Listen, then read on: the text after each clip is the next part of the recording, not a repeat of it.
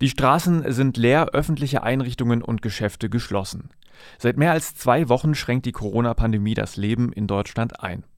Viele werden sich die Frage stellen, wie lange dieser Zustand anhalten wird und wann das normale Leben weitergehen kann.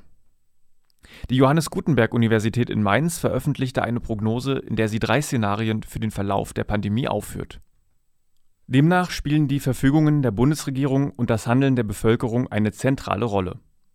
Je länger das öffentliche Leben eingeschränkt wird, umso langsamer verläuft die Epidemie in Deutschland. Das pessimistische Szenario geht davon aus, dass keine Maßnahmen getroffen werden, um soziale Kontakte zu vermeiden. Dieses Szenario setzt den Höhepunkt der Epidemie auf Anfang Mai und die Corona-Welle würde erst im August zu Ende gehen. Im zweiten Szenario enden die Maßnahmen der Bundesregierung wie bisher geplant nach Ostern. Das wird den Verlauf der Pandemie um einen Monat nach hinten verschieben. Ein bedeutender Unterschied zwischen den beiden Szenarien ist die Zahl der Kranken bei ihrem jeweiligen Höhepunkt. Das zweite Szenario hätte bei seinem Höhepunkt 100.000 weniger aktive Fälle als das pessimistische Szenario. Mit einer Verlangsamung der Ausbreitung des Virus werden im Verlauf der Pandemie nicht insgesamt weniger Menschen erkranken, aber es wird weniger Kranke auf einmal geben. So kann sichergestellt werden, dass das deutsche Gesundheitssystem nicht überlastet wird und jeder, der eine Behandlung benötigt, auch behandelt werden kann. Die Prognose geht davon aus, dass die Infektionsrate durch das Einschränken der sozialen Kontakte um 50 Prozent reduziert werden konnte. Nach Aufhebung der Maßnahmen durch die Bundesregierung wird die Infektionsrate wieder stark ansteigen. Demgegenüber steht die Wirtschaft, die schon jetzt unter dem sogenannten Shutdown der Geschäfte leidet.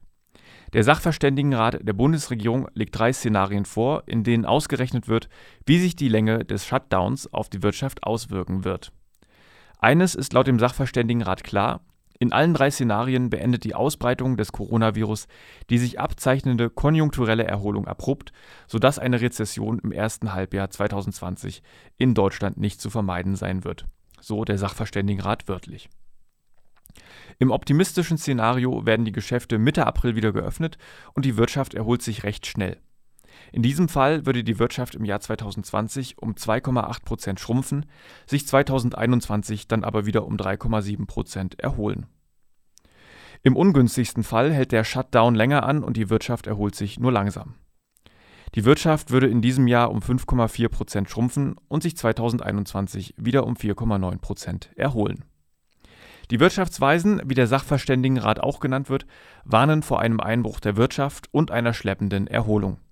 Sie befürchten, dass die getroffenen Maßnahmen dann womöglich nicht ausreichen, um tiefgreifende Beeinträchtigungen der Wirtschaftsstruktur zu verhindern